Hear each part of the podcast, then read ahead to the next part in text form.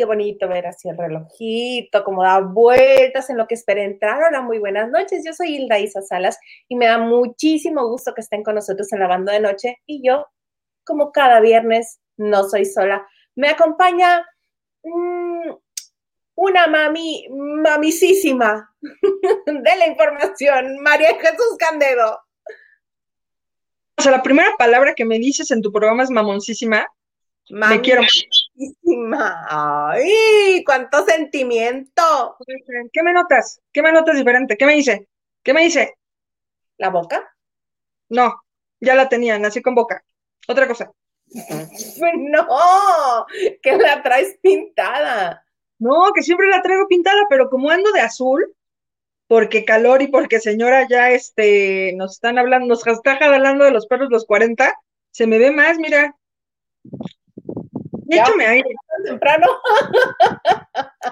pero eso lo ves azul, yo lo veo como gris Oxford. ¿Se te hace? No, pues es como negro azulado. No, negro no, gris azulado puede ser. Ya no voy a consumir esa basura de psicotrópicos, no me, no me hace pensar bien en los colores. Oye, hoy tenemos una sorpresa que comentamos tú y yo. Una sorpresa ¿eh? no supe si, eh, si hacerlo público, no, porque como es mm, tuyo y como tú lo estás trayendo a la mesa y tú lo estás compartiendo con la banda de noche, pues dije, no vaya a ser que yo pise algún callo y que luego Marichi me diga, pues ¿sabes qué? Pues siempre no, fíjate, siempre no. Puede ser, ¿verdad? Sí, soy un poco, este, complicadita. Oye, lo que sí, vamos, vamos a mantenerlo en secreto tú y yo, ¿te parece? ¿Hasta qué momento? Tú, tú dime en qué momento y nosotros hacemos el escándalo. Mira, vamos a preguntar a todos los que nos estén viendo en este momento, ¿quién, qué música les gusta? Que digan un cantante, a ver qué les gusta. Vemos. Si hay uno, si hay uno que diga, me gusta, se lo damos. Decimos, el premio es tuyo. El premio es tuyo. Y si vemos que no, hacemos otra dinámica porque seguramente o a las, o a las novias o a las esposas o a las mamás, eso ya es un regalazo, así como diciendo, ay, no te di nada el 14 de febrero, mira, pero te compré este que está de mayo también. Ah, eso, exactamente, ¿no? Que su regalo para, para la primavera, que una cosa elegante. Así, cosa bonita. Cosa bonita. Pero ¿cómo estás? Ay, yo bien así, mira, de rojo, para que cuando salga a la calle me griten de improperios.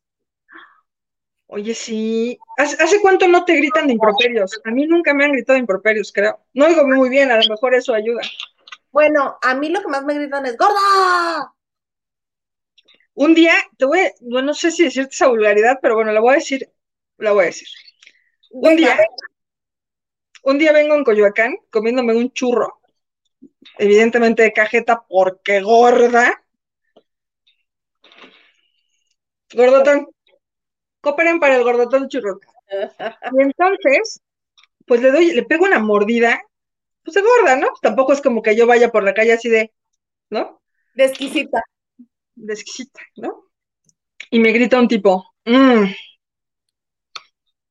Y yo, así en pausa, como si fueran mis neuronas. Ajá, como si tus neuronas dijeran, ¿quién dijo eso? ¿No? Entonces escuché el... Mm". Y yo lo vi y fue así como... Ok. Y seguí caminando muy normal. Y vuelvo a morder el... Vuelvo a morder y el tipo hace ¡ouch! Y dije, no, ya, ya ahora sí ya entendí. O sea, es que... Es casualidad me parece chistoso, pero bueno, no sé por qué lo dije, no aportó nada a la sociedad ni a la comunidad de, de de Noche, pero pues mira, me desahogué, es igual. ¿Qué, ¿Qué decís mensajito? De terapia. David, vamos a comenzar con saludos. Ah, es a las nueve, puntualidad mexicana, ya en serio. Buenas noches a los titulares estrella. Hildeicita, se me va el wifi salas.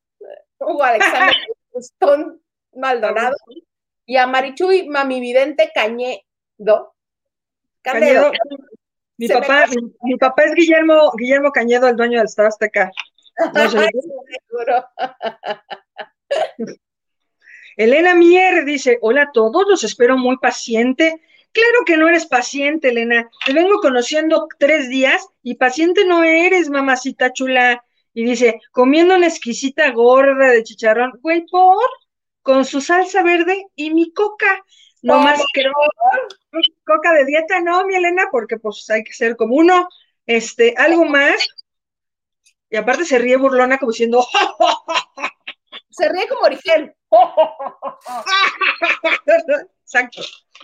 Patricia Martínez, hola, buenas noches. Ya más que lista para lavar con ustedes. ¿Ya, ¿Ya tienen su jabón sote azul para lavar? Fíjate que ya no he visto, desde que comenzamos a hablar de él, ya no he visto. Había visto aquí en Mexicali, pero ya no. Dice mi consentidísimo Eric Frost. Saludos al trío Galaxia. Chale, broma, chavo ruca. Este, ah, ah, ah, este, sí. A ver, Frost, ¿qué música te gusta?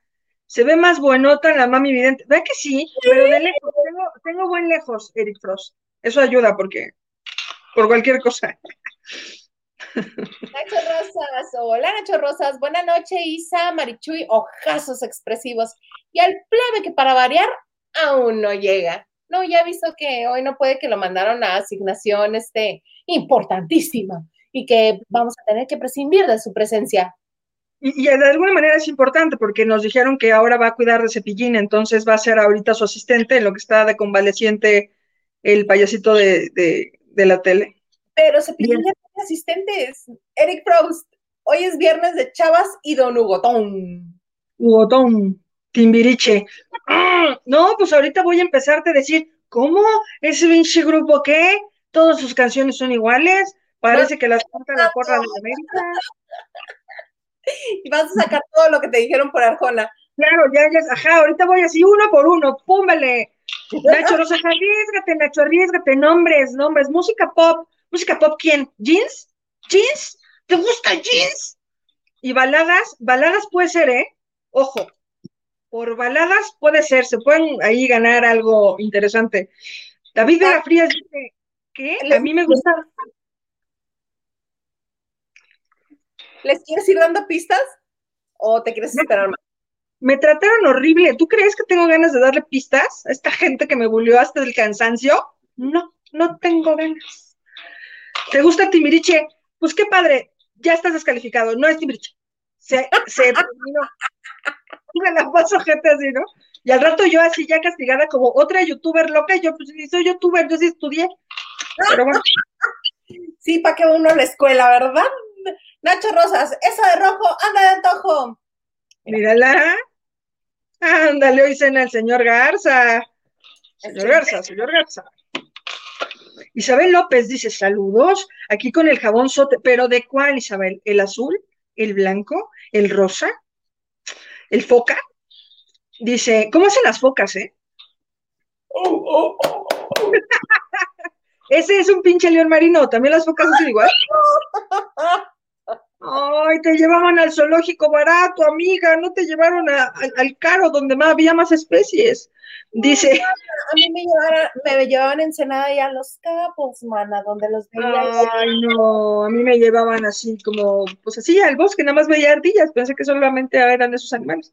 Este, porque quise sacar mis pots, vámonos. Y la Hilda no supo de qué hablaba. Y la Isa me parece que ha estado viviendo en un búnker, eh, por lo menos de lunes a viernes. No sé, yo también luego le platico, mana, me pasó esto. Ah, ¿quién habla yo? bueno, sí, nos vamos el viernes.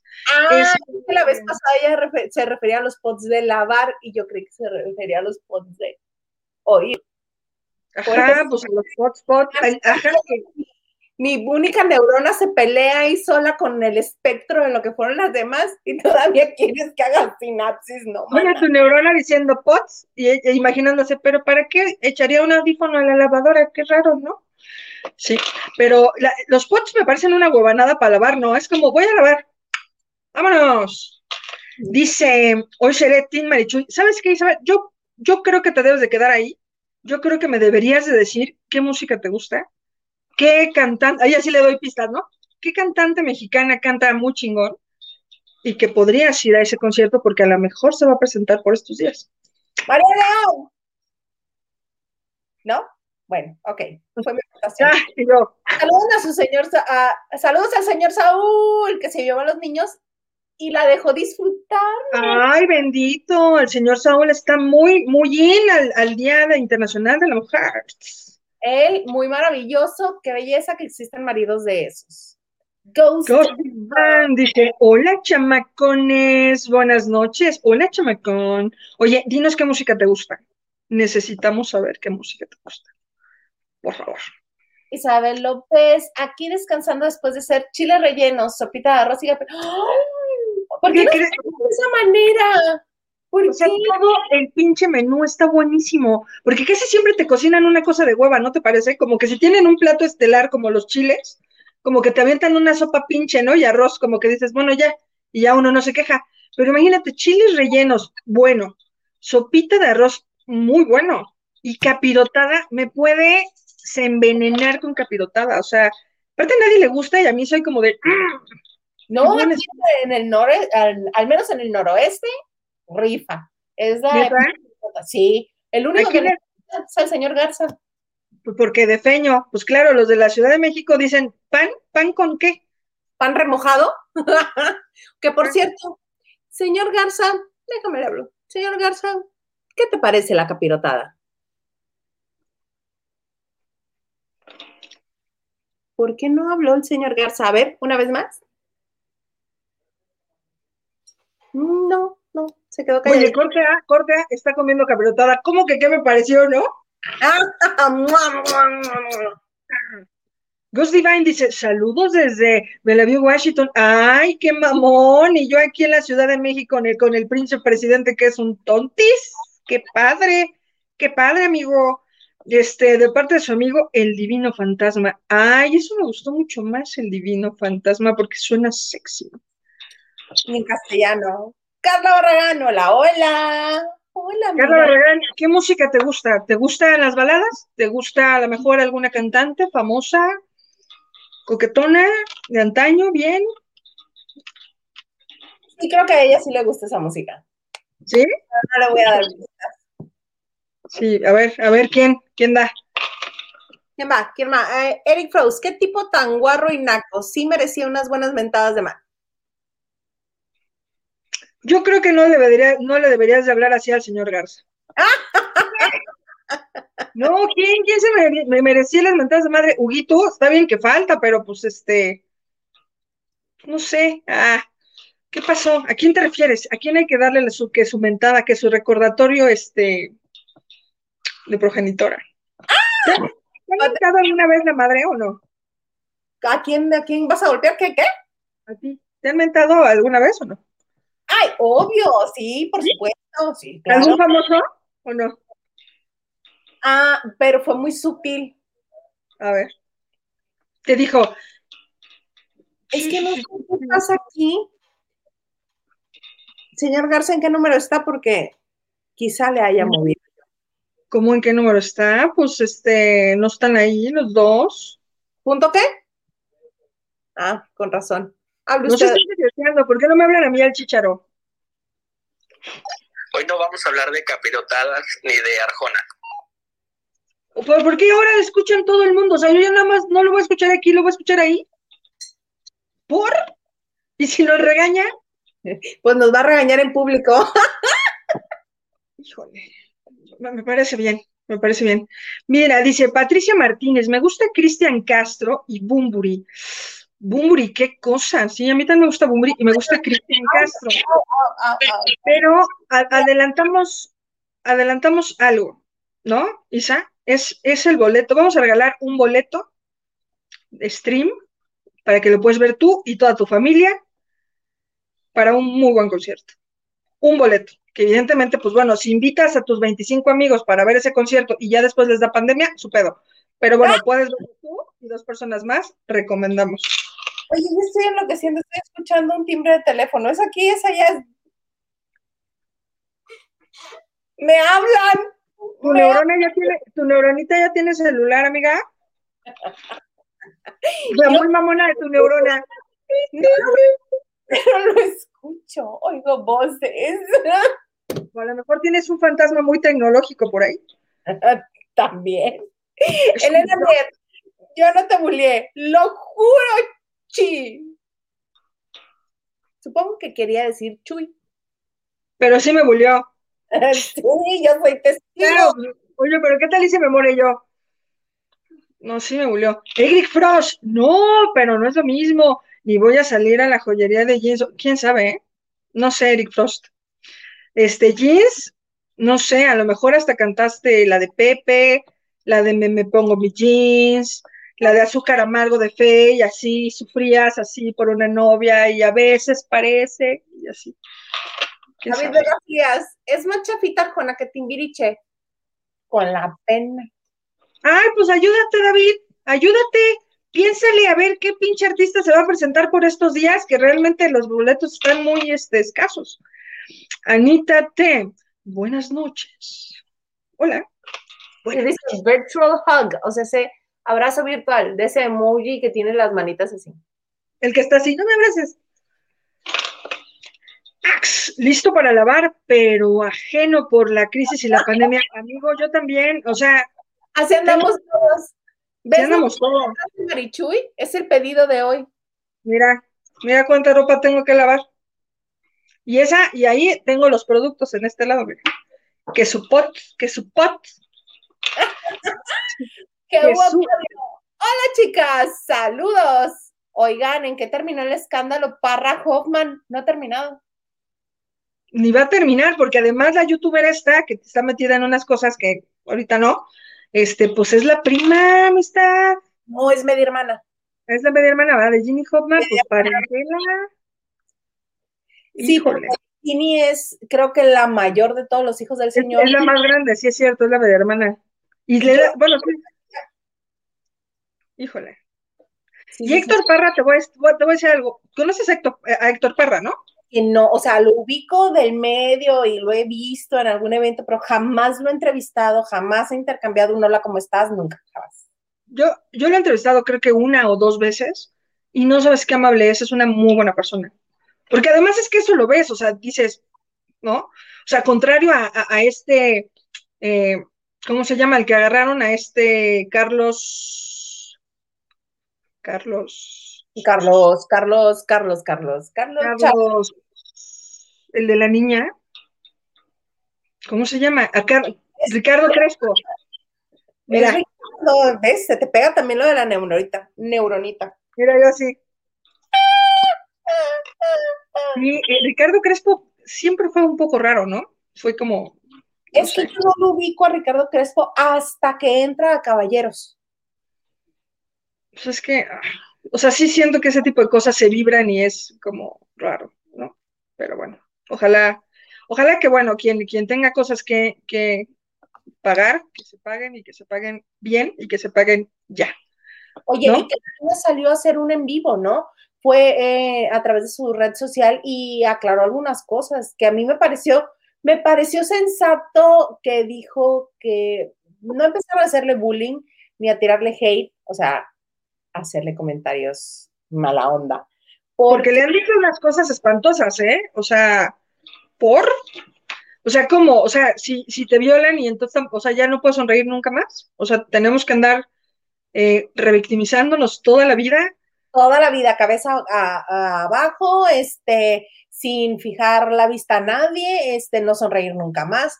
No, o sea, ¿por qué no va a tener derecho una víctima a retomar su vida y tratar de sanar las heridas que le hicieron?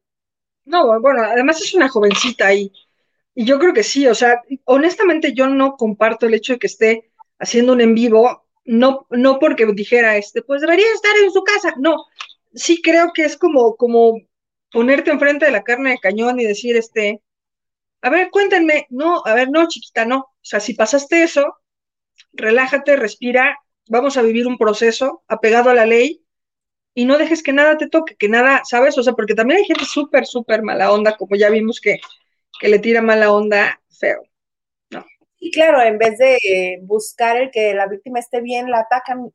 Eh, Son conductas muy raras que yo nunca voy a entender. pero esperemos, como bien dices, que el, el- el caso lleve su curso y llegue a buen puerto.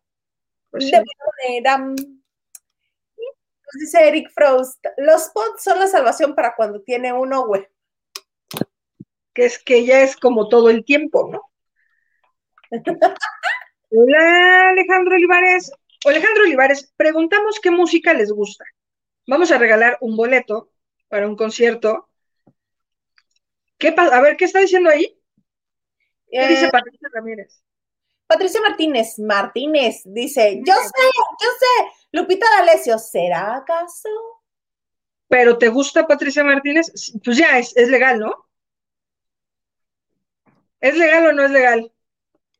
Sí, sí es legal, Es el primero. A ver, Patricia Martínez. Patricia Martínez, tú. Tú, Patricia Martínez, tú estás muy nominada. A ver, por favor, mándame un mail. Y yo ya me quedé así. A ver, ah, no, también estoy viendo la, la, este, No, la- pues me quedé pensando cómo voy a decir mi apellido que nunca nadie me entiende porque se me dice Cañedo y que no sé qué, que eh, na, na, na. pero bueno, como yo te dije Ramírez porque tengo problemas, tenemos uno del otro programa, si quieres que te lo mande ahí. como quieran. No tengo problema con dar el personal. Ah, espérame, espérame, porque este estaba yo aquí tratando de ver. ¡Ay! El señor Garza me va a divorciar. Ahí está, señor Garza. Era lo que nos estaba tratando de decir. Escribo en el chat privado y ahorita lo pongo como banner para que todo el mundo lo vea. Ah, el correo electrónico para que sepa a dónde te tiene que escribir. Ah, vámonos, porque no tenemos un, un mail de lavando de noche, me imagino, ¿no? Por ejemplo. Ah, O me lo pueden Bueno, mandar. O a dónde quieres que te lo mande. ¿Ves? Pues ve la importancia de hablar las cosas. Aquí arreglando nosotros las cosas. Patricia Martínez, ¿me puedes mandar un email para que yo te reenvíe tu boleto a mjcandedo.gmail.com ¿Ok? M de mamá, J de Jesús, Candedo de Cañedo, este, arroba gmail.com, que ahorita va a aparecer en la pantalla, en pantalla, evidentemente, o sea, esto es, o sea, una producción así de traca tra. Ahí, ahí vas a tener tu boleto. Hotmail, oye, no es como No, que es email. Sí. ya lo escribí mal. lo escribí de Hotmail. Terrible. Y ya te iba a decir, oye, que no está muy obsoleto para ser tuyo. O sea, como Hotmail es para viejitos, ni yo uso Hotmail. Hola. Gmail. ¿Sabes? Mira, achis, achis. O sea, yo estaba jodiendo que iba a aparecer la pleca y mira, resulta que ahora son más rápidos que el programa hoy, que ya está haciendo cosas muy pinches modernas del 2050. Oye, ¿qué onda con el programa hoy? La no la nota, a la invitada que tuvieron hoy, la invitadita. Está terrible. O sea, ese tipo de cosas me molestan como, como televidente. Creo que es una provocación, creo que es una humillación pública a la niña, porque creo que al tener cuatro años, pues la niña todavía no sabe si se quiere dedicar al pole dance, o quiere jugar té, a jugar té, o quiere jugar a brincar la riata. Se me hace terrible. Y el papá está para que vaya el DIF y le ponga unos chingadazos. O sea, el papá diciendo, abre las piernitas, tu posición de estrella. Y entonces estaba de invitado el ex de Irina Baeva, que se llama Manuel Palomares. Emanuel Palomares, y entonces la niña hace una posición que, que desconozco cómo es su nombre, pero quedan como sus piernitas a la altura de, de así, de, de Palomares. O sea, piernas abiertas. Y Palomares así. No veo nada, no veo nada, me estoy volteando. Es, es, es, es terrible. O sea, la verdad es que no, no puedo con eso. O sea, me parece ¿Cómo cuántos años la niña? ¿Unos nueve, diez? Cuatro años. Está súper chiquita. O sea, es lo que te digo, a ver, o sea, es como si yo me da por tirar a, a las escopetas y a los patos, y entonces de pronto dice mi mamá, ay, a huevo, entonces a mi hija le encanta matar patos, no, pues no sabemos, ¿no? O sea, ¿por qué? O sea, tiene un papá que es maestro de pole dance, Ajá. ¿no? Y entonces él asegura que la niña se muere porque ella quiere hacer pole dance. Y se ve cómoda la niña. Yo no, yo no he visto esas imágenes, solamente vi la, la, imagen fija, pero se ve cómoda la niña, se ve que lo está disfrutando, se ve pues feliz. Pues, es una niña, o sea, tampoco se ve que está envuelta en algodones, o tampoco se ve que está feliz, pero no se ve enojada, o sea, se ve como, pues eso, emocionada de estar en un programa con artistas y, y pero creo que la mecánica fue terrible, porque, o sea, imagínense la, la, la, imagen, el, el, el tubo puesto, y el papá, súbete, y la niña, traca, traca, traca, traca, traca, traca. Este, posición de estrella, y la niña, fras.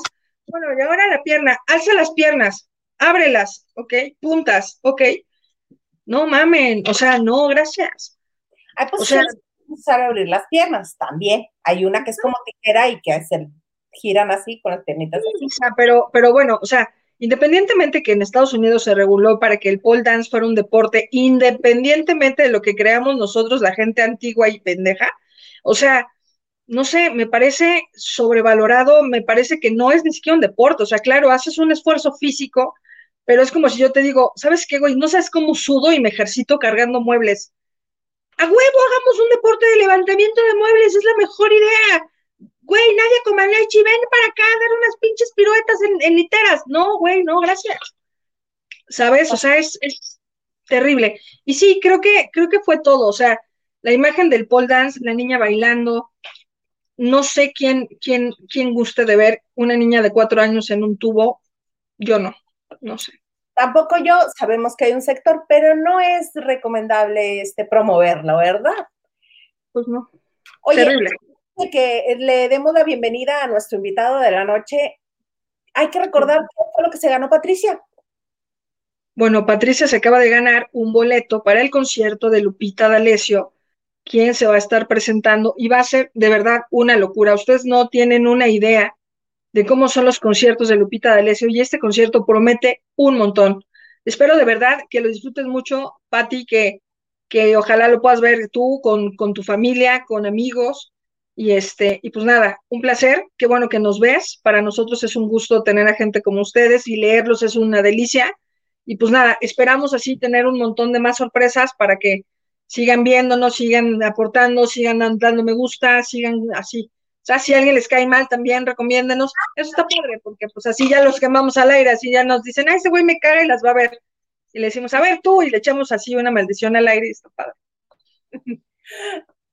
Oye, pues tenemos ya eh, con nosotros al invitado de la noche, el jefe de escritores de El regreso de Doctor Cándido Pérez, a Oscar Ortiz de Pinedo. Hola, Oscar, buenas noches. Hola, hola, Silda, ¿cómo estás? María de Jesús, encantado de estar con ustedes, de que me reciban, por estar en este programa, por tomarme en cuenta. Muchísimas gracias, de verdad, me da, me da mucho gusto estar aquí con ustedes. Oye, no, el gusto es nuestro que nos acompañes. Me encanta este que estés con nosotros porque tienes una carrera larguísima y este para empezar la herencia que te viene y el talento y todo lo que has escrito y en todo lo que todo lo que has hecho es es un gusto que estés con nosotros. Que por cierto, muy delicado. Muchas gracias. Sí. Sí, sí, sí, bendito Dios. Ok. Oye, cuéntanos, ya van a empezar este, con las grabaciones de, de, la nueva serie, ¿no? Ya empezamos, de hecho, el lunes comenzamos las grabaciones de Cándido Pérez y van, muy bien, es una serie muy divertida, eh, nosotros seguimos escribiendo todavía, seguimos entregando libretos, es un proceso interesante esto de escribir comedia, tenemos ya varios, varios años eh, desarrollando esta técnica de eh, escritura de guion para sitcom y, pues está padre, la verdad estamos todos muy contentos. Es, es, bien emocionante entrar al set y ver la casa de Cándido y ver su consultorio y, y, y volver a traer esta serie que fue legendaria en, los años 80, 90, eh, que regrese con un nuevo enfoque, con una nueva manera de eh, hacer comedia. Es, es increíble, yo estoy muy contento. Oye, Oscar, ¿le puedes decir un poquito a la gente qué van a poder ver en esta, en esta nueva etapa de, de, que evidentemente Cándido Pérez, como bien lo dices, marcó una época y me imagino que como son ustedes de creativos, de, de que siempre alcanzan la, la, meta y el éxito, pues esta no va a ser la, no, no va a ser la excepción.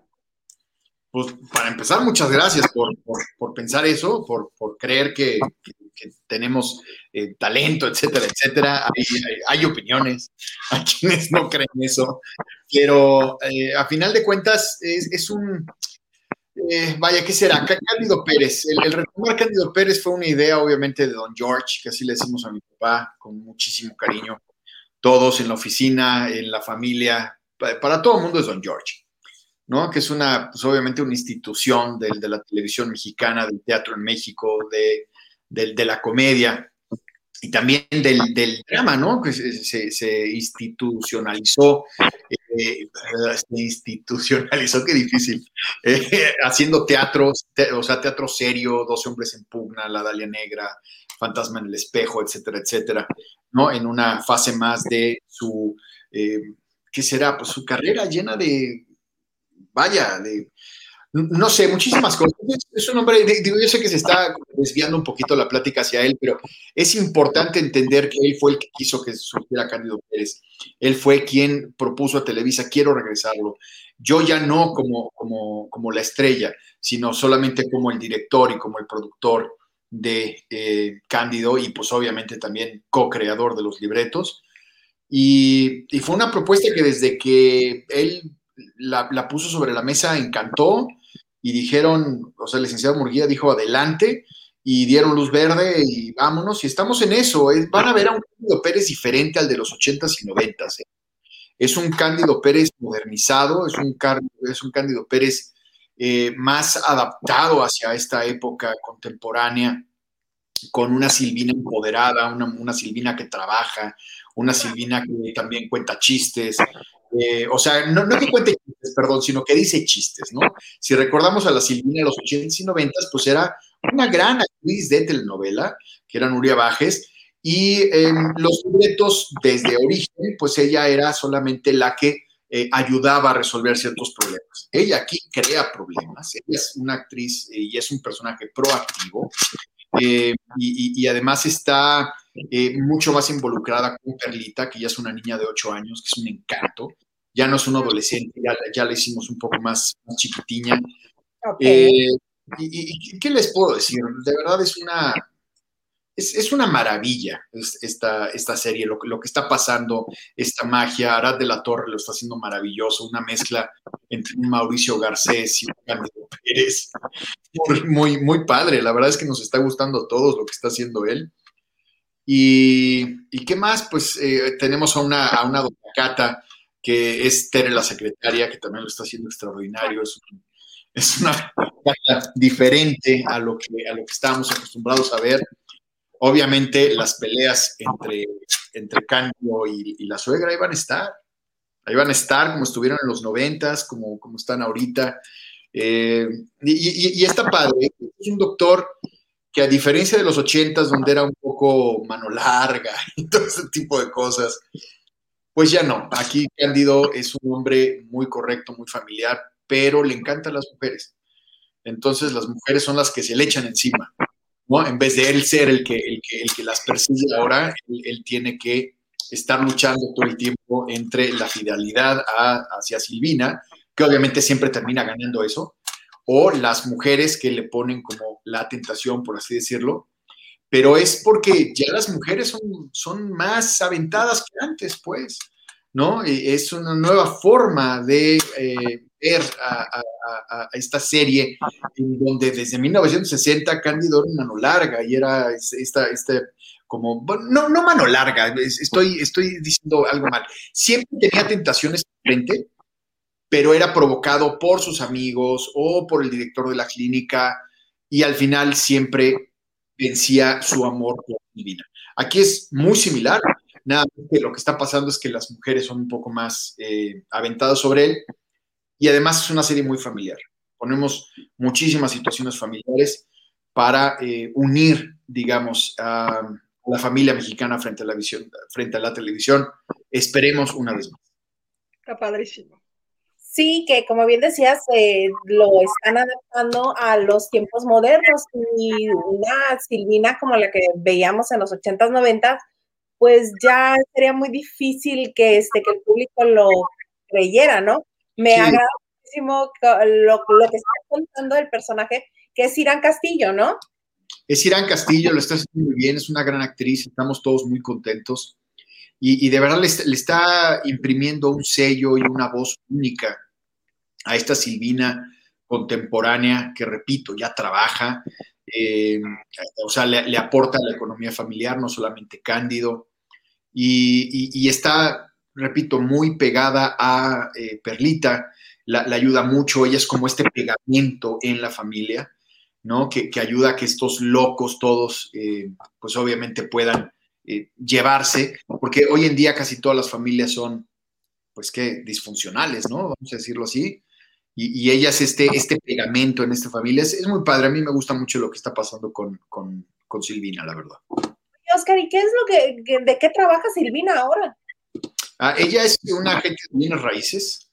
Ella eh, se dedica a vender casas, a buscar casas para vender, tiene muchos clientes, es muy exitosa en lo, en lo que hace, pero durante la serie se va a enfrentar una serie de problemas que ella va a tener que resolver y va a tener que tratar de salir airosa, en algunos va a poder, en otros no, pero siempre poniendo la familia primero, y eso es, eso es muy importante también. Oye, Oscar, ¿qué pasa, por ejemplo, con, con, esto, por ejemplo, que hacen? Evidentemente, pues claro, Cándido Pérez es un gran proyecto, pero han hecho también un montón más. Eh, por ejemplo, esta, de alguna manera, dinastía que están haciendo también como productores, está bien bonita lo que están haciendo los Ortiz de Pinedo, ¿no? Muchas gracias. que eh, ha sido una sinergia que hemos ido creando Creo que el éxito es que cada quien ha sabido ocupar su lugar y no ha sido una lucha de poder como puede pasar en otras familias, ¿no? Em, todos hemos entendido que Pedro tiene una capacidad específica para organizar gente, para buscar gente talentosa, eh, para trabajar para, estas, eh, o sea, que estas personas trabajen en conjunto con él. Eh, es un gran productor, es un gran líder y yo, yo creo que es de esta nueva, que será como esta gama de productores nuevos que está buscando Televisa para tratar de ser un poco más competitivos. Él lo está haciendo muy bien. Y a mí me dio la oportunidad de escribirle por primera vez con eh, Durmiendo con mi jefe, ya como jefe de escritores. Y el resultado, a pesar de que fue, que será? pues agridulce, ¿no? Porque por un lado fue una serie que no tuvo mucho éxito, pero que por otro logró conjuntar a una serie, a un eh, grupo de escritores que somos los que seguimos hasta ahora. Eh, nosotros estamos muy contentos con lo que hicimos con eh, Durmiendo con, con mi jefe, con los González, por ejemplo, que tampoco tuvo mucho éxito, pero que logró crear todavía más este grupo. Y finalmente, cuando llega Renta Congelada, pues ya estamos perfectamente armados, listos para crear una serie que estaba diseñada para Blim, y, que por eso se subió un poquito de tono, no estaba hecha realmente para televisión abierta, pero se, decidió que fuera para televisión abierta. Nosotros ya habíamos grabado todos los capítulos para Blim y de pronto no, va en televisión abierta. Entonces, ok, no creemos que sea para televisión abierta, pero adelante, ¿no? Y, y sí, digamos que generó un público muy específico. Hasta la fecha eh, Renta Congelada es el, digamos, el segundo programa con mayor éxito de la barra de las 11, después de 40 y 20, que 40 y 20 es un fenómeno absoluto. Es, un programa que eh, tiene una audiencia muy grande, tiene muchísimos fanáticos. Y Renta Congelada, pues no se queda muy atrás, pero la verdad es que sí, hay que, hay que reconocer que 40 y 20 es un fenómeno. Sí, pero las dos son muy buenas, que una de las cosas que a mí me parece más destacable de, Renta Congelada es el personaje de Patti Navidad. Yo jamás me hubiera esperado que una mujer, una actriz que ha hecho siempre protagonistas, ahora salga de este personaje fársico y que le quede tan bien, que lo haga tan bien. Sí, lo, único es que no es Patti Navidad. Patti Navidad. Pero también habíamos pensado en ella, digo, si te sirve de algo, ¿no?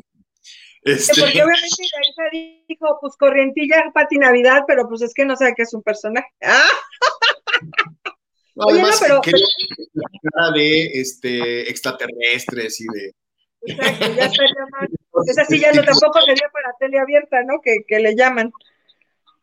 Sí, exacto. Hey, No, no, eh, te interrumpí, perdón. Ah, Oye, eh, fue, fue, difícil traértela porque pues ella también vive en Los Ángeles, ¿no? Sí, fíjate que fue, fue un golpe de suerte que tuvimos porque eh, Rendón, que era el coproductor de Pedro, que, que, que le mando un saludo, eh, es, es, muy amigo de Pati Manterola. Y él fue el que le propuso este papel, él le mandó el libreto, le encantó, ¿no? Dijo, oye, está increíble. Y en, ¿qué será? Menos de tres semanas ya la teníamos aquí grabando. Entonces, las, las primeras lecturas eran por eh, algo muy similar a Zoom, o creo que el Zoom todavía no llegaba. Eh, eh, entonces, e, ella siempre estaba como en videoconferencia y digamos que nosotros nos, nos, adelantamos a esta pandemia sin saberlo. Ella leía desde Los Ángeles, nosotros leíamos aquí en la sala de junta de escritores. Wow. Y, y, ya cuando, cuando ella llegaba, pues llegaba, grababa y se regresaba los viernes a ver a sus hijos porque ella es muy familiar. Es una mujer a la que le importa mucho eh, su familia, eso sí nos lo dejó muy en claro, ¿no? Dijo, mi, mi, mi familia es prioridad. Si me pueden dar estos viajes de llegar yo el domingo en la noche o el lunes temprano y poderme ir el viernes en la noche terminando mis, mis llamados para ver a mis hijos, dijimos, claro, por supuesto, eh, se, se, se, hizo dentro de la corrida financiera que ellos tuvieran eso, se autorizó y pues, gracias a eso la, la, pudimos tener y fue un gran acierto. La verdad es que Patti Navidad y Rodrigo Murray son eh, un matrimonio en televisión maravilloso. O, que, o sea, ¿sí es Patti Navidad? Ok. Yo creo que hay, hay este, es una, es una confabula, confabulación del gobierno para que yo diga O sea, esta, esta, vieja seguro tiene un pinche satélite raptado que nos hace decir pendejadas. Pati Perola, carajo. O sea, ya somos dos. Nada más falta que María diga lo mismo y ya. Los tres ya le hicimos, ¿no? Un, un trío. Oye, regresando un poco a doctor Cándido Pérez, una de las peculiaridades de, de eh, la serie era que tenía público en vivo. ¿En esta ocasión van a tener público en vivo? Por supuesto, con sana distancia, este, wow. con todo, sí, pero por supuesto, ahorita lo que estamos haciendo es que estamos grabando, eh, digamos, todo lo que no está frente a público, y Ajá. cuando toquen los sets frente a público, pues el público va a estar presente y después se les va a transmitir en, en pantallas lo que se grabó, que no ocupo delante de, de, de ellos, como hacen los sitcoms eh, norteamericanos, igualito. Wow. Y, y, sí, vamos a tener público con sana distancia. Oye, Oscar, ¿te gusta la televisión como la ves? O sea, es decir, independientemente del trabajo que hagan ustedes, que evidentemente es mucho y aportan también cosas muy importantes, porque además son familiares, como que siempre entiendo yo que son cosas como que lo vea toda la familia, que hagan esta unión de alguna manera que a veces hace falta, pero ¿y qué? O sea, le prendes a la tele, ¿te gusta ver la tele? ¿Te gusta lo que ves? Mira, honestamente, yo leo mucho más de lo que veo televisión. A, mí me gusta mucho leer, he sido desde los 10 años un lector asiduo. Eh, cuando mi padre me regaló la Iliada, un día que yo estaba castigado, me dijo, mira, para que, para, porque no podía ver televisión, y me regaló ese, ese libro y de ahí me, me, volví fanático a la lectura. Me encantó, tan es así que mi hija mayor se llama Elena, eh, con H, por supuesto, ¿no? Y de ahí desarrollé yo un gusto por la lectura bestial. Eh, ahorita estoy estudiando una maestría en escritura creativa en la Universidad de Salamanca, en línea, por supuesto, para poder escribir mi primer libro, porque yo tengo muchas ganas de escribir libros pero pues sí me quiero preparar, no, no, no ser eh, una persona que llegue, ah, voy a escribir un libro. Una cosa es escribir guion. Sí, no, espérate, claro. Y otra bueno, pero, es escribir libros, son lenguajes diferentes. Pero entonces, ¿qué opinión te merece que en esta época todo el mundo esté publicando libros? YouTube. Ese es un problema. Fíjate que ese es, ese es un tema del que, del que se habló justamente en la, en la maestría. Y de hecho, se piensa que en el año 2030 va a haber más libros que lectores, lo cual estaría terrible. La gente ya, ya, ya no está leyendo, la, la, gente se está yendo a las redes sociales, pero tienen esta necesidad imperante por publicar, por crear eh, algo que digan, yo escribí un libro, pero muchos de los libros no tienen el nivel de calidad eh, ni en literatura ni en este contenido ¿no? De hecho, durante la pandemia surgieron una gran cantidad de libros eh, desde la pandemia, digamos, la gente que dijo, oye, pues yo me voy a meter a, escribir, y algunos que me he llegado a topar en, Amazon eh, a través de Kindle, híjole, la verdad son, son deleznables, cabrón. Dices, güey, ¿cómo se atreven a escribir esto? Te, topas con mucha basura, muchísima basura. Y creo que es lo mismo que está sucediendo en las redes, ¿no? Te, encuentras con eh, estos, eh, ¿qué será? Youtubers, estos eh, tweet stars o no sé cómo se les, cómo se les diga. Que bueno, son, se llaman creadores de contenido. bueno, eh, es, es pinches alzaditos, se les dice pinches alzaditos. Mira, eh, yo, entiendo que el mundo tiene que evolucionar. Yo, yo creo, ¿no? Y todos tenemos que ir eh, hacia allá. Me imagino que lo mismo sucedió cuando nació el radio, cuando nació el cine, cuando nació la televisión. Eh, siempre hubo una, hay como una curva de aprendizaje sobre lo que se debe hacer, sobre lo que no se debe hacer. Pero creo yo que la televisión abierta o la televisión de paga por lo menos tiene ciertos filtros para poder llegar a ser publicado. Sean filtros buenos o sean filtros malos, pero los tiene, ¿no? Porque hay gente que puede decir, ah, pero el contenido de Televisa es malísimo, ¿qué, filtros puede tener? Pues tiene los filtros que ha creado el pueblo de México. Perdón que lo diga, ¿no? Pero cuando yo trabajaba en, en, Sabadazo me di cuenta que, que efectivamente hay un nivel cultural muy, muy, muy, muy bajo en México. Y la televisión abierta está diseñada precisamente para llegar a ese nivel popular que por desgracia es más del 60-70% de la población nacional, ¿no? Eh, no me estoy quejando, simplemente estoy exponiendo lo que es.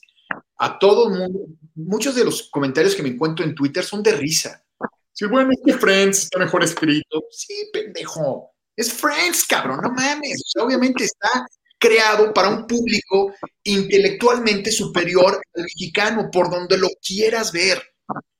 Eh, yo sé que México tiene cultura, mucha, ¿no? Y, todo es, vaya, desde, eh, desde antes, los pueblos prehispánicos había, ¿no? Eh, cavernas con, con, pinturas y, obviamente toda la cultura eh, prehispánica, mesoamericana, es maravillosa. Eh, esta, creación entre los españoles y, los, eh, los, nativos, ¿no? Crearon una raza muy específica, muy especial, esta raza mexicana, la raza latina en términos generales. Pero eso no quita que gran parte del pueblo tenga un, nivel cultural muy bajo. ¿no? Entonces a mí me decían, perdón, es que nosotros vamos a los que tienen puestos de mercado, a los que bolean zapatos, a, los que... Al... Entonces, ese es el nivel cultural que está pidiendo México hasta cierto punto. Y ese es, ese es el filtro que se pone. En las redes ese filtro no existe. Es como una bomba que se avienta y le cae a todo mundo. Y de ahí han, surgido grandes estrellas, como Soy Germán, como los Polinesios, como este, ¿no? Entonces, que les llega el éxito demasiado rápido, luego no saben qué hacer, son como llamaradas de petate, pero es lo que la gente quiere ver. Y creo que eso también se traslada a lo que está pasando en la televisión abierta, a lo que está pasando en, algunas eh, televisiones de, de, paga, pero sobre todo lo que está pasando también, estamos hablando de los libros, en los libros, y por supuesto en las redes sociales, ¿no? Donde ya eh, todo es son videos de 10 segundos, como en TikTok, gente bailando o imitando eh, algún comentario de alguna otra persona, robándose audios de, otra cosa, donde lo que importa son los likes, no importa el contenido. En los libros está pasando exactamente lo mismo, ¿no? Entonces, ¿no? Pero bueno, creo que ya me perdí en el tema, ya no sé ni de qué No, no, no. Oye, a preguntar, Oscar, ¿qué, ¿qué pasa, por ejemplo, ahora? ¿Cómo está la salud de tu papá? ¿Trae todavía oxígeno con la pandemia o, ya está más por, por, desgracia, él tiene una condición que se llama EPOC, que es la misma que tiene mi madre, que pues obviamente es consecuencia de fumar. Ahí sí fue el, cigarro el que, el que acabó con, con, sus pulmones. Y pues él, y tanto él como mi mamá, como todos que tienen EPOC y tienen enfisema pulmonar, pues tienen que utilizar oxígeno todo el tiempo. Ya, ya no hay, pero ni para dónde moverse.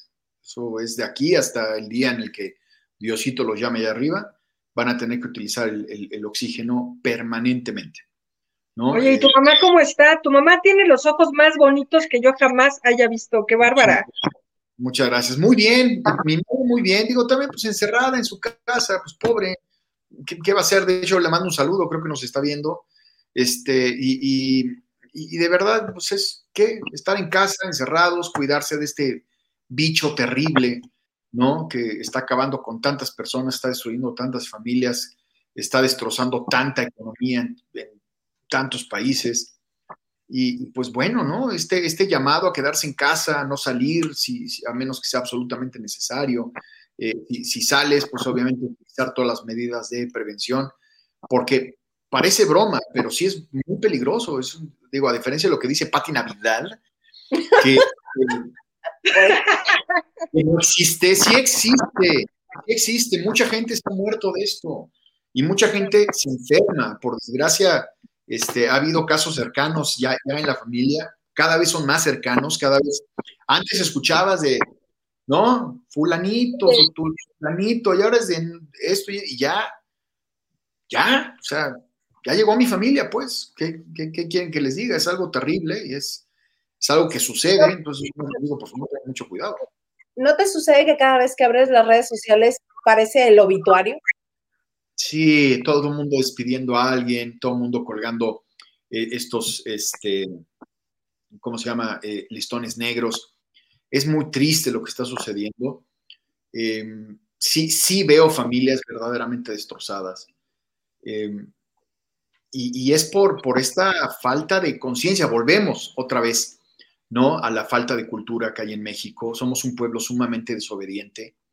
Somos un pueblo que critica al gobierno, pero que apenas eh, podemos, ponemos un puestecito en la calle sin importarnos que estemos este, estorbándole a alguien, nos robamos la luz del de la tiendita, no nos importa tapar al de la tienda que sí está pagando renta, ¿no? Eh, lo, lo hacemos o vendemos entre semáforos o todo. ¿Por qué? Porque no tenemos, ¿no? Entonces decimos, es que no tengo y entonces yo lo hago.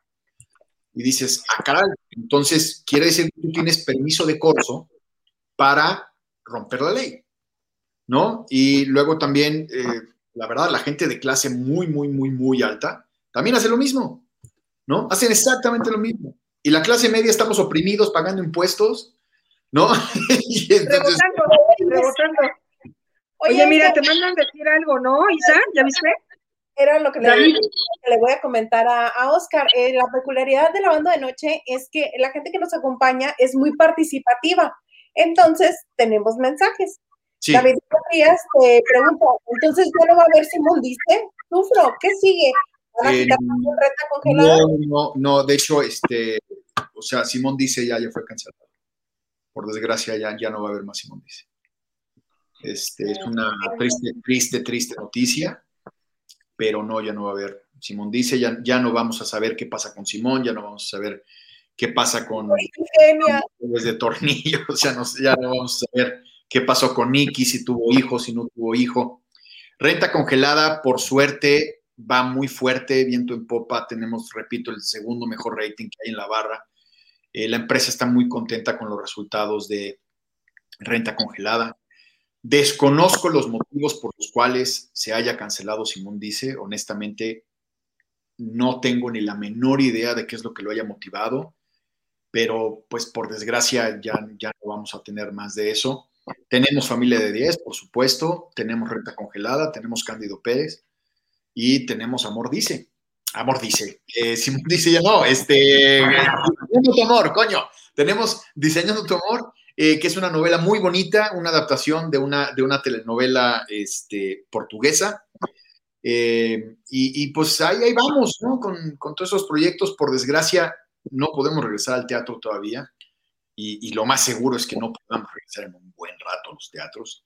O sea, aún con el 20% que están permitiendo ahora, no regresarán. Eh, es que no sale, o sea, es que la cuenta no sale. No, no, es imposible. Miren, eh, yo, yo, conocía gente que se quejaba mucho de, es que es muy caro el teatro. Pues, ¿Por qué caro, no? Es que cuesta 350, 500 pesos. El cine es más barato. Claro, claro que es mucho más barato el cine, ¿no? manches. El cine se puede exhibir en 5.000 salas al mismo tiempo, el teatro no. ¿no? Además, el teatro tienes que pagar renta de teatro, que no es nada barato. Tienes que pagar tramoyistas. Hay de 5 a 8 personas atrás. Tienes que pagar eh, acomodadoras también, porque merecen un sueldo mínimo. Tienes que pagar actores, publicidad. Eh, y, de verdad es, muy ingrato, ¿no? El, teatro en México es, la, la, gente no está dispuesta a ir a gastar su dinero. Sí, sí se van de pedos, ¿no? Van y se gastan 5 mil pesos en una noche sin mayor problema. Y eso no les duele. No, eso no les duele, porque se están divirtiendo, por supuesto, pero sí les duele cultivarse, ¿no? Sí, sí les duele ir al teatro, sí les duele ver una obra, sea de comedia, sea de drama, sea musical, les duele. Y también, pues no ayuda que llegan y se encuentran con producciones, debo decirlo, de tres pesos, eh, sobre todo infantiles, la verdad, que son de ínfima categoría, y los papás dicen, perdón, yo no vuelvo a pagar 500 pesos por boleto para traer a mi hijo a ver algo que... A ver, botargas. ¿No? No, pero ni botargas, o sea, son actores así como de como del Cristo de Iztapalapa, así como de, oh, Pedro, tú me traicionarás tres veces antes de que salga Entonces, ¿de qué se trata, no? Está, está cañón. Pero, vaya, a final de cuentas, yo creo yo le decía toda la suerte del mundo a, los productores mexicanos, que son de verdad héroes sin capa, pero yo veo muy difícil que con un 20% puedan sacar las cuentas de, no. De lo que es el teatro. Yo sé que el teatro es un monstruo. Oye, Oscar, y además tampoco es que, o sea, tampoco es que les hayan dado facilidades de nada, ¿no? O sea, en otros países, pues bueno, como que te ayudaban con la luz, con este tipo de cosas. Yo no sabía lo que cuesta la luz de un teatro y es una pendejada, o sea, ¿De mm. qué me hablas? Es a la de domicilio. Ah, además. es, es, es, muy cara. Eh, los gastos se, te van a, ¿qué será? 250 mil, 350 mil pesos mensuales entre luz, renta, este, pues obviamente pago de, de tramoyistas, ¿no? Que además, eh, pues obviamente lo haces con mucho gusto, pero te duele ver que la gente llega a la taquilla, pregunta cuánto cuesta y dice no y se van y se cruzan y se van a un restaurante donde van a terminar pagando exactamente lo mismo. Mucho más. ¿No? Eh, y dices, wow, ¿no? O sea, sí, sí, hay muy buenas obras. En México hay muy buenas obras de teatro. Y a mí me gustaría incentivar a la gente que apenas pudieran, pues regresaran, ¿no? Hay unas muy malas y espero que no les toque la mala suerte. Y si es así, pues no se rindan ¿no? Porque pues, en todo hay cosas buenas y cosas malas. Puedes comer un gansito, pero también te puedes comer un bistec. Entonces. Por ejemplo. Eh, pero eh, justo lo que comentas, a mí me tocó ver lo contrario. Con la familia de 10, a lo vi, nadie me lo contó. Fue en una ocasión que no era función no era función especial, no era nada, era una función regular. Y llegué a, la taquilla porque estaba esperando que me dieran acceso para hacer unas entrevistas. Y me tocó ver cómo la gente llegaba, un boleto, ¿tiene para ahorita? No. Para la función de, la segunda función, tampoco. Para mañana, agotado. Este, y mañana a la tarde, agotado. La siguiente semana, ah, me queda uno. Ay, pero necesito tres. No, me queda uno en la primera función y me quedan dos en la segunda función del viernes. Un éxito la familia de 10. La gente decía, bueno, démelos. Y llegaba la siguiente familia, somos ocho. Uy, no sé que tengo hasta dentro de dos semanas pues. Y era es, impresionante cómo la gente y buscaba los boletos y iba a, a, verlos. O sea, hay obras, como tú bien dices, que tienen éxito y son buenas y otras que no les tanto. Pero es el cariño que le tiene la gente a la familia de ellos. Claro, eh, mira, es, eh, tiene que ver con 12 años de repetición, ¿no? Eh, o sea, hicieron una temporada, durante 12 años se estuvieron, repite, repite, repite, repite los mismos 32 capítulos, me parece que eran, como Don Gato y su pandilla, ¿no? Que eran 32 capítulos y se repitieron por años y éramos fanáticos. Y de pronto surge esta necesidad de mi papá por montar la familia de 10 en teatro, este, este gusto, ¿no? Dijo, oye, vamos a hacerlo, ¿no? Ok. Llamó al elenco, fue una labor titánica juntarlos a todos. ¿no? Este, porque Zully, por ejemplo, vive en Cuernavaca y era una bronca traerla todos los fines de semana para trabajar o luego irse de gira, ¿no? Eh, Lalo Manzano, que, que, pues ya está en una edad muy avanzada, y, vaya, ¿no? Este, decir, ¿qué vamos a hacer? Bueno, está la obra original, la de El casado casa quiere, y lo que podemos hacer es esa misma obra original en la cual está basada la primera temporada, vamos a adaptarla a dos horas. Y de dos horas creo que se fue a tres ¿no? Porque se le iban metiendo chistes y chistes y chistes y la gente no paraba de reír y, aplaudía y aplaudía. Y, fueron eh, varios años de esta temporada, claro, con este, eh, ¿no? Eh, digamos, todas estas repeticiones detrás que son, fueron una publicidad maravillosa para la obra de teatro y, muchas, muchos niños iban, ¿no? Que ni siquiera habían nacido cuando, cuando se había hecho la, la familia de 10 pero igual tenían muchas ganas de ir a verlos porque los veían en repetición. Y pues por eso llegó un momento en que era un éxito absoluto y de verdad, o sea, funciones agotadas, lo cual me da muchísimo gusto. Y nos pasó también con el fantasma en el espejo, que no, no encontrabas eh, boletos. Eh, para la Dalia Negra nos, nos, llegó a pasar en un par de semanas también. con Mystery también, también nos, nos, nos, nos, llegó a pasar. Y con Dos Hombres en Pugna eh, pues estuvo agotado el teatro un año y medio, ¿no? O sea, no, no, no, encontrabas eh, lugar en por lo menos dos, tres días de anticipación, ¿no? Eso yo creo que ha sido el mayor éxito que, hemos tenido hasta ahora. Padrísimo. Mira, ya dice Eric Frost, no invoquen a la Navidad. No, no la queremos invocar, Eric Frost. Eric Frost también nos decía hace ratito en un comentario que era una gran idea tener a Irán Castillo porque es preciosa, además es de esas personas que te gusta ver en tele, ¿no? Es, es muy bonito. Es, una gran actriz. O sea, lejos de que, de, que, de que sea bonita o muy bonita o extremadamente bonita, ahora sí que, ahora sí que dicen que eh, la belleza está en los ojos del espectador, pero lo que sí les puedo decir es que es una gran actriz, muy comprometida, eh, una, una, mujer que tiene muchas ganas de trabajar, de hacer bien las cosas. Todo el elenco en términos generales lo hace muy bien, todos están enamoradísimos de su personaje, todos están muy comprometidos. Esta nueva, esta nueva versión de Cándido Pérez, de verdad espero que a la gente le guste. A mí me encantaría que, la gente se sentara frente al televisor los domingos a las 7.30 de la noche a ver Cándido Pérez y que se rieran y que dijeran, wow, qué bonito programa, eh, que las abuelitas y los papás dijeran, yo lo veía de antes, y, que ahora lo pudieran ver con, sus hijos, para mí sería como un regalo maravilloso. Ojalá y lo logremos porque pues uno propone y el público dispone. Completamente. David Vega Frías, la Navidad manipulando las antenas 5G. Seguro, ¿eh? Seguro. De, hecho, este, yo tengo una antena integrada aquí, de hecho, por eso ya no tengo pelo. Y, este, y, eso es, es lo que hace que yo diga que es Pati Navidad en lugar de, a mí este, el tiempo nos está ganando, pero este, a mí no me gustaría eh, que se terminara nuestra charla sin preguntarte. Yo recuerdo que incluso tú hiciste actuación especial en la ah, de Candido eras el novio de ¿no?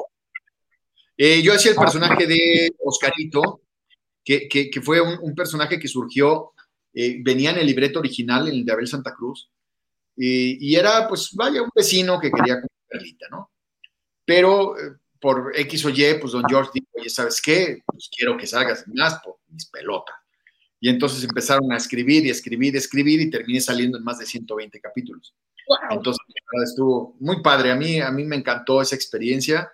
Eh, la agradezco muchísimo el poder haber eh, trabajado con mi padre. Es uno de los mayores regalos que me ha dado la vida.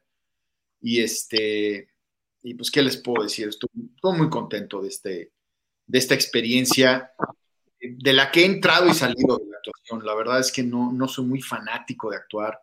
Eh, aunque no lo crean, soy una persona muy retraída. Eh, a, mí, a, mí, no me gusta convivir mucho. ¿no? De hecho, por eso eh, abracé yo el ser escritor. Me encanta escribir porque es un trabajo solitario, casi no tienes que tener contacto con la gente. Y, y sí me cuesta trabajo ser sociable.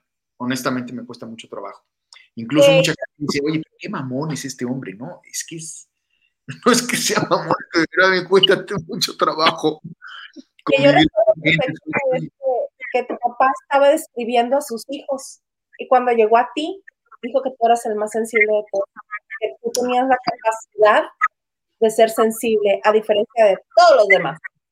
Bueno, es que yo le di una lana, la neta, le dije, oye, jefe, ¿no? Este, no, no, no, creo que lo padre de esta, de esta familia es que cada quien tiene sus fortalezas y sus debilidades. Eh, repito, Pedro es una persona sumamente organizada, sumamente administrada, por eso puede ser productor, es súper diplomático, sabe decirte las cosas de tal suerte que no te haga sentir mal, pero te está diciendo que es un pendejo, ¿no? O sea, así te lo dice, eres un pendejo, pero con unas palabras que dices, gracias, cabrón. De verdad, gracias, nadie me había dicho idiota de esta manera.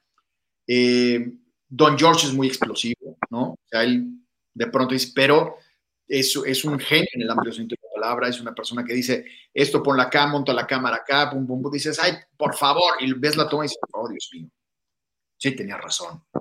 ¿no? hasta el momento, puedes decir que Don George es muy explosivo, pero hasta el momento yo no recuerdo que gente que haya estado en sus elencos, por ejemplo, todos los de la familia de 10, que digan algo feo o algo malo de él. No hacen bromas, pero es muy distinto hacer una broma a hablar mal de una persona. Y yo no Pues, escucho a nadie hablar mal.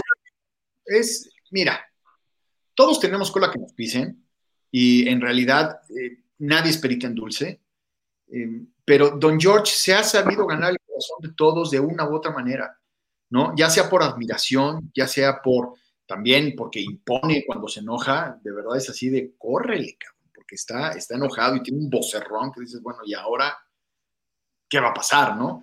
Este, o porque obviamente es, es muy buena persona, ¿no? O sea, de pronto es de, oye, pues es que no tengo para, para esta cosa, mi papá, ¿cuánto necesitas? No, no, no, ¿cuánto necesitas? Tanto, pum, préstale. Oye, pues no tengo para pagar, no me importa. Si puedes, me pagas, si no, no. ¿No? Y ayuda a todo el mundo. El, el otro día a mí me dijo, este, me dio mucha ternura, porque eh, estábamos preocupados por la séptima temporada de La Familia de 10, ya escribimos la sexta, estamos escribiendo la, la séptima. ¿no? Y, y, y, entonces me dijo, ¿sabes por qué sigo haciendo la familia de 10? Y yo, no, ¿por qué? Cuando ya no tendría por qué. Me dijo, para darle trabajo a la gente. Nada más para eso. Dije, Uy. wow. O sea, si tomas en cuenta que un programa de televisión tiene cerca de 70 personas trabajando detrás, directamente, más las que trabajan indirectamente, pues entonces es una gran fuente de empleo. Lo que hace Televisa, lo que hace TV Azteca, lo que hace Sony, lo que hace Netflix, es dar trabajo a muchísimas personas. ¿no? Entonces, lejos de si un programa te puede gustar o no te puede gustar, tienes que ver que genera eh, empleo y le lleva comida a la mesa a muchísimas personas. Yo por eso a veces siento tanta presión de entregar mis, guiones, porque yo sé que si no entrego el guion, hay 60 personas que no van a tener que comer.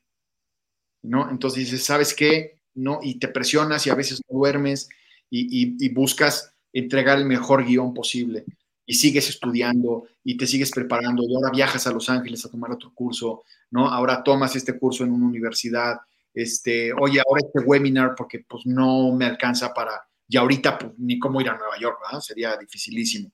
Entonces tomas un, un, un, webinar por acá y otro por acá y, y, te sigues preparando, todo el tiempo estás, estás eh, buscando eso no solamente me preparo yo, también preparo a mis escritores, también los mando a tomar cursos o les comparto los cursos que yo tomé, ¿no? Les digo, miren, tomé esto para que todos podamos escribir mejor.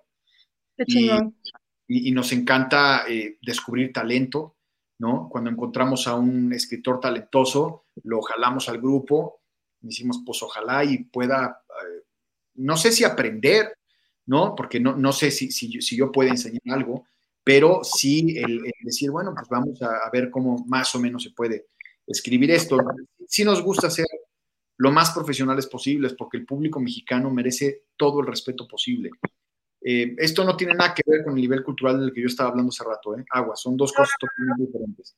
Pero, pero este, traes escuela, no es algo este, espontáneo, traes escuela. Oye, eh, nos dice, este, Yu nos dice, buena y espumosa noche. Oscar, ¿en algún momento saldrá tu personaje en la serie? Si puedo evitarlo, no. No, no me gustaría. La verdad es, es que no me gustaría para nada. Además, bueno, ahorita Perlita tiene ocho años, es una niña que hay, que dejarla en este mundo de los niños. Eh, ya, si, si, tiene éxito esto y Televisa autoriza otra temporada, pues entonces irá creciendo y conforme Perlita vaya creciendo, eh, pues también irán creciendo los problemas en torno a, a, este personaje. Igual que pasa con la familia de 10, ¿no? Que van creciendo estos niños, que de pronto una temporada a otra, pues nos crecieron los enanos, güey. ¿Qué pasó, güey? ¿No? O sea, pasaron nada más seis meses y ya los niños eran unos ¿no? Está cañón. Oye, Oscar, te iba a preguntar, ¿qué piensas de, de tu papá, la labor que hace también en, en, la casa del actor, que no les va nada, nada bien a todos los que están ahí? ¿Te ha contado Mira, la frustración? Yo te puedo que decir que es una de las razones, o, otra de las razones para admirar a Don George. De verdad, él nunca ha quitado el dedo del renglón, siempre ha querido ayudar a, estos actores, a estas actrices que le dieron voz eh, a tantos personajes, que entretuvieron al pueblo mexicano en teatro, en cine, en televisión. Porque aunque no lo crean, y lo decía mi abuelo don Oscar, en, paz descanse, eh, la risa es el, alimento del alma. Y, todos estos eh, actores, actrices que, ya no pueden mantenerse por sí mismos, que ya no tienen los recursos, ya nadie los contrata, ya no pueden trabajar, algunos no pueden, eh, obviamente, ni siquiera eh, poder caminar a un escenario, que sería lo que más les gustaría, pero, pero no se puede. Y pues hay que cuidarlos y lo que está pasando es, es de verdad de, de, de, gente de muy mala leche, honestamente, ¿no? O sea, esto de decir, no, pues yo no les voy a dar dinero y háganle como quieran. Y dices, wow, de verdad, wow, ojalá y, y tú nunca te encuentres en esta situación. De verdad, nunca te encuentres. Porque es bien feo saber que hay alguien que te puede ayudar y que no lo quiere hacer.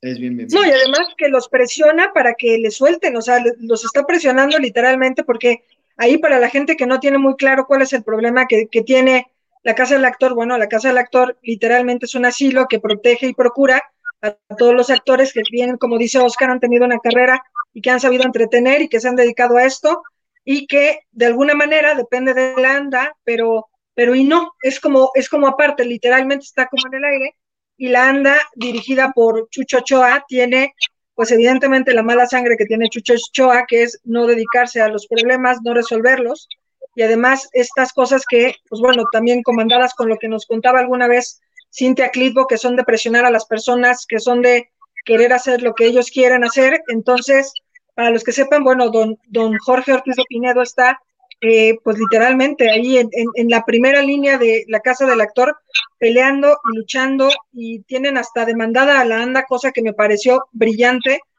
porque es una broma todo lo que está pasando en la ANDA, y yo creo que se necesita gente con carácter que diga, ya dejen de chingar a la gente que, que, que está así, Sí, fíjate que eh, teniendo al, algo que ver con el tema, pero siendo totalmente diferente.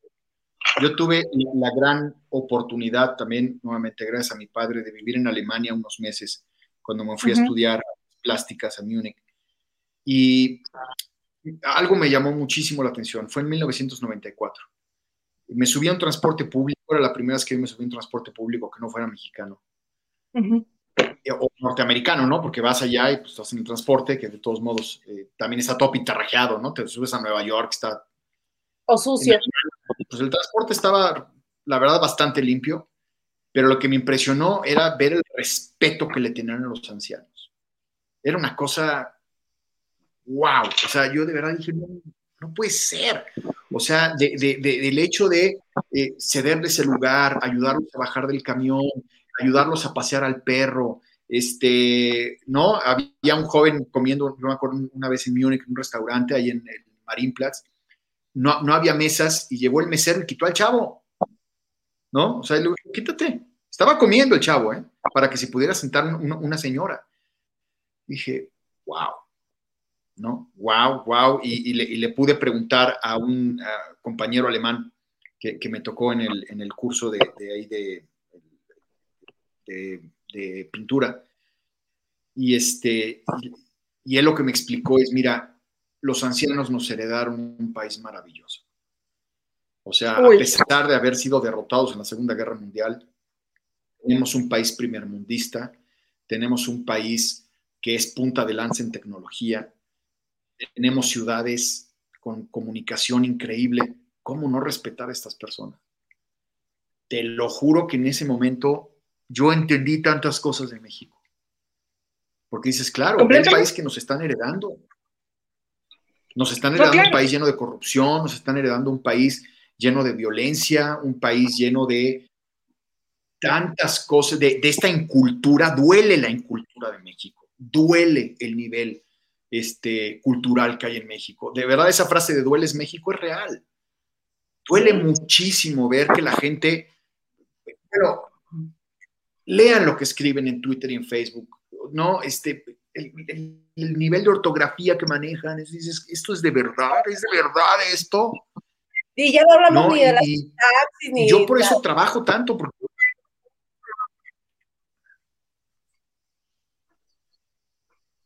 que ya no hablamos de la Perdón, perdón, creo que se me cortó el internet. No, te Ah, no, no, no, no, no, o sea, olvídate. Es, es, como Yoda, ¿no? O sea, escriben como Yoda, este. Pero bueno, este, creo que mi internet está un poco mal, pero les, les pido una disculpa. Eh, otra de las consecuencias de un México chafa este, es eso. Entonces, eh, creo yo que nosotros nos enfocamos a tratar de dejarle un mejor país a nuestros hijos y a nuestros nietos, quizá en un futuro ellos nos respeten a nosotros. Pero es muy difícil respetar a los ancianos en México, en América Latina en términos generales, cuando están heredando un país. ¿Perdón? Paso a pasito esperamos logrando, lograrlo, hacer este con el ejemplo. Cada uno con su ejemplo lo podemos lograr, creo yo. Oye, Oscar, te quiero leer este comentario que, aunque se ve largo, está bien interesante. Dice Alejandro Olivares Maganda, dice, tengo una muy buena lección de don Jorge Ortiz de Pinedo. Hace ocho años trabajaba en una aerolínea y comenzaba con síntomas de una enfermedad que no sabía y que me aguantaba. Él fue a mi módulo a solicitar el servicio de una silla de ruedas para su vuelo. Al otro día nos pusimos a platicar y le conté lo que me pasaba y me dijo, no pierdas tiempo, primero está la salud. Toma dos, comencé a ir al doctor y me diagnosticaron esclerosis múltiple a tiempo. Alejandro, ahí está, y literal, ¿sabes qué? qué alegría que nos, que nos compartas esto que, que viviste con Jorge. Jorge también, a nosotros, eh, los reporteros, don Jorge siempre nos ha dado los mejores consejos, siempre e impecable, educado, una persona completamente a la altura que, que no hace más que formarte y, y, forzarte de alguna manera a estar también a la altura de que él y qué bueno que, que Oscar está aquí para, para escuchar el legado que tiene y que evidentemente sigue al pie de la letra con talento y con esa humanidad que sabemos que tienes, Oscar. Y de verdad que te queremos reconocer que siempre seas así de sensible, así de bueno y así sobre todo de inteligente, porque justamente muy poca gente comparte la inteligencia. A veces creen que, que el conocimiento es para comérselo solos y para destacar y evidentemente lo que tú haces es maravilloso. Muchas gracias, de verdad, muchas, muchas gracias por sus palabras. Estoy muy contento de estar aquí, estoy muy contento de estar con su público, de que me hayan invitado, de que hayan querido escuchar mi voz hablando de este proyecto, porque generalmente con quien se quiere hablar es con las estrellas, ¿no? Este, con, con por eso aquí estás. Muchas gracias. Este, y, no sé, eh, digamos que uno de, los grandes momentos en mi carrera fue cuando tuve la oportunidad de ir a, a la eh, Convención Internacional de eh, Escritores de Cine en, en Burbank. Y ver a tantos escritores, tantos escritores de todo el mundo, jóvenes, eh, hombres, mujeres, este, hombres, hombres y mujeres de la tercera edad, queriendo aprender todavía más, ¿no? Este, había un hombre de cerca de 78 años que todavía estaba tomando clases. Dije, wow, me falta muchísimo por aprender. Una, de, las, de las razones por las cuales yo me dediqué a estudiar tanto guionismo fue cuando decidí escribir mi primera película de cine, eh, después de haber estudiado algunos cursitos, algunas cosas, y se lo presenté a Coco Levi. ¿no? Le dije, Coco, aquí está mi guion, ¿no? Yo ya me hacía, ¿no? Las grandes carteleras. y ya un par de, script doctors me, habían dicho que estaba relativamente bonito, que estaba padre, ¿no? Que les gustaba. Y Coco me lo hizo pedazos. Pedazos, así. Pero con los pelos de la burra en la mano y me explicó punto por punto por qué mi guion no servía de absolutamente nada. No, Wow. Y no saben cómo le agradecí eso, porque me di cuenta que me hacía falta mucho por aprender.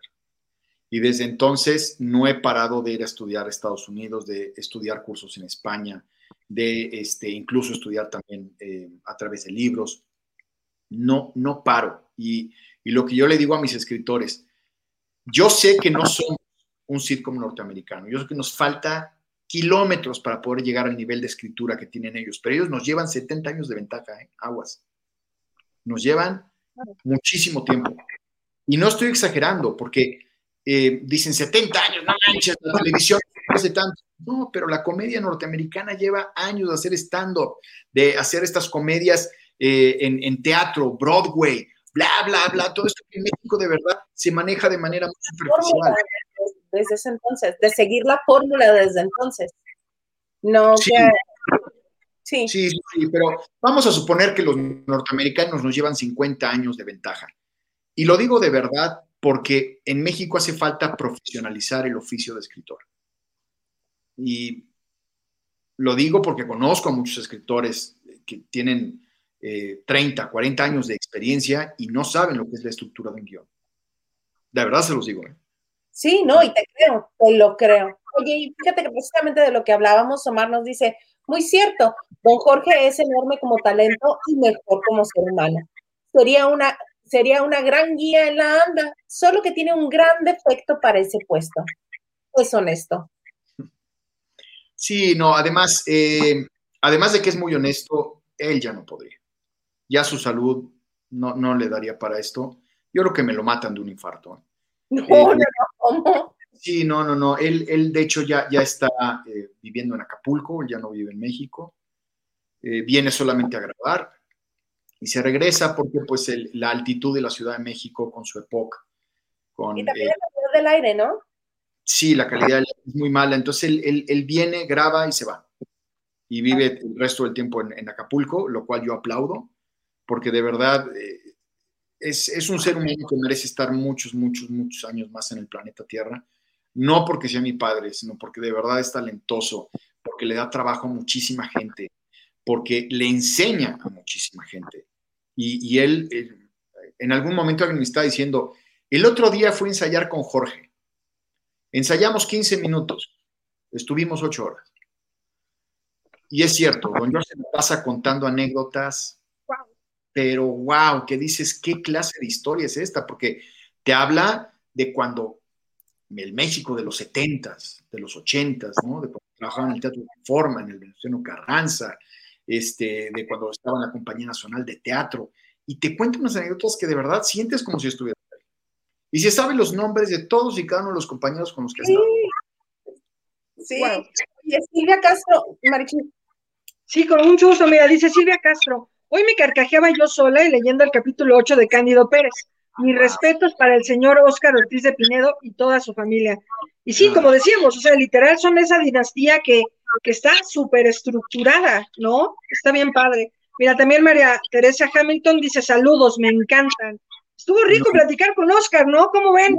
rico, dice Patricia Martínez también. La verdad, un Jorge Ortiz de Pinedo siempre ha sido proactivo y dado trabajos a muchos actores y sabiendo exactamente a qué público está dirigido. Que Oye, es y también, importante, ¿eh? y también, don, da- también don Jorge hizo mucho cine, ¿no, Óscar? Claro, él, él, mira, él ha sido, yo tengo la gran fortuna de ser ya tercera generación de eh, actores en México. Eh, por un lado, pues mi abuelo, don, don Oscar, que también eh, fue fundador de Telesistema Mexicano con Sonrisas Colgate, junto con Polivoces. Este, a don Lalo, que le mando un saludo, no sé si nos esté viendo o no, a Susi, su esposa.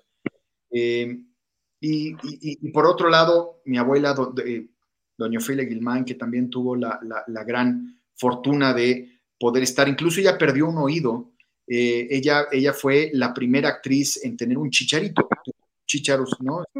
Esta invención mexicana, porque es un invento mexicano el chicharo, ¿eh? por si no lo sabían. No, yo no lo sabía.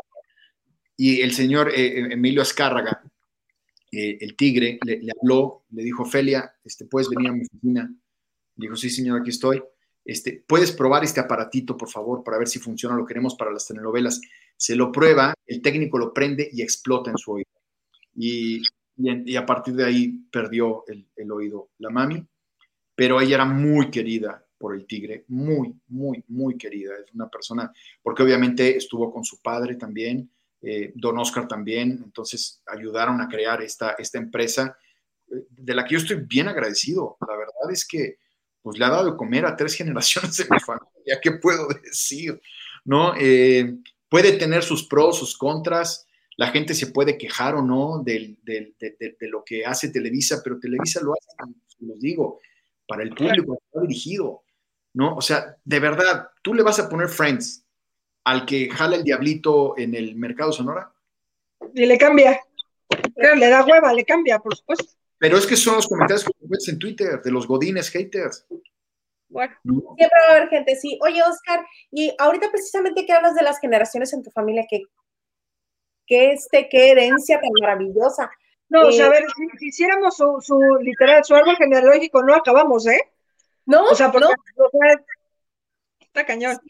Pero lo que yo te quiero preguntar, tus hijas, tus sobrinos, ¿hay una nueva generación de Ortiz de Pinedo que va a estar en el medio también?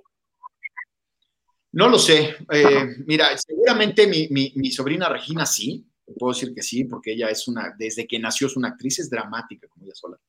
Entonces ella definitivamente sí. Mi hija Elena canta muy bonito, es muy talentosa actuando, eh, pero yo no le he dejado actuar. La verdad, yo le dicho que tiene que disfrutar su infancia, tiene que disfrutar su adolescencia, tiene que ser, eh, pues vaya, vivir estas cuestiones lejos de la fama. Y si ella en algún momento quisiera a los 17, 18 años dedicarse a esto, con todo gusto, pues yo trato de, meter el hombro ahí en el CEA, a ver si quiere entrar, y cuando tenga yo la economía suficiente, pues mandarle a alguna academia en España o en Argentina o en, Estados Unidos, en Inglaterra, pues para que obviamente traiga conocimiento para acá y también quiera, quiera, quiera compartirlo.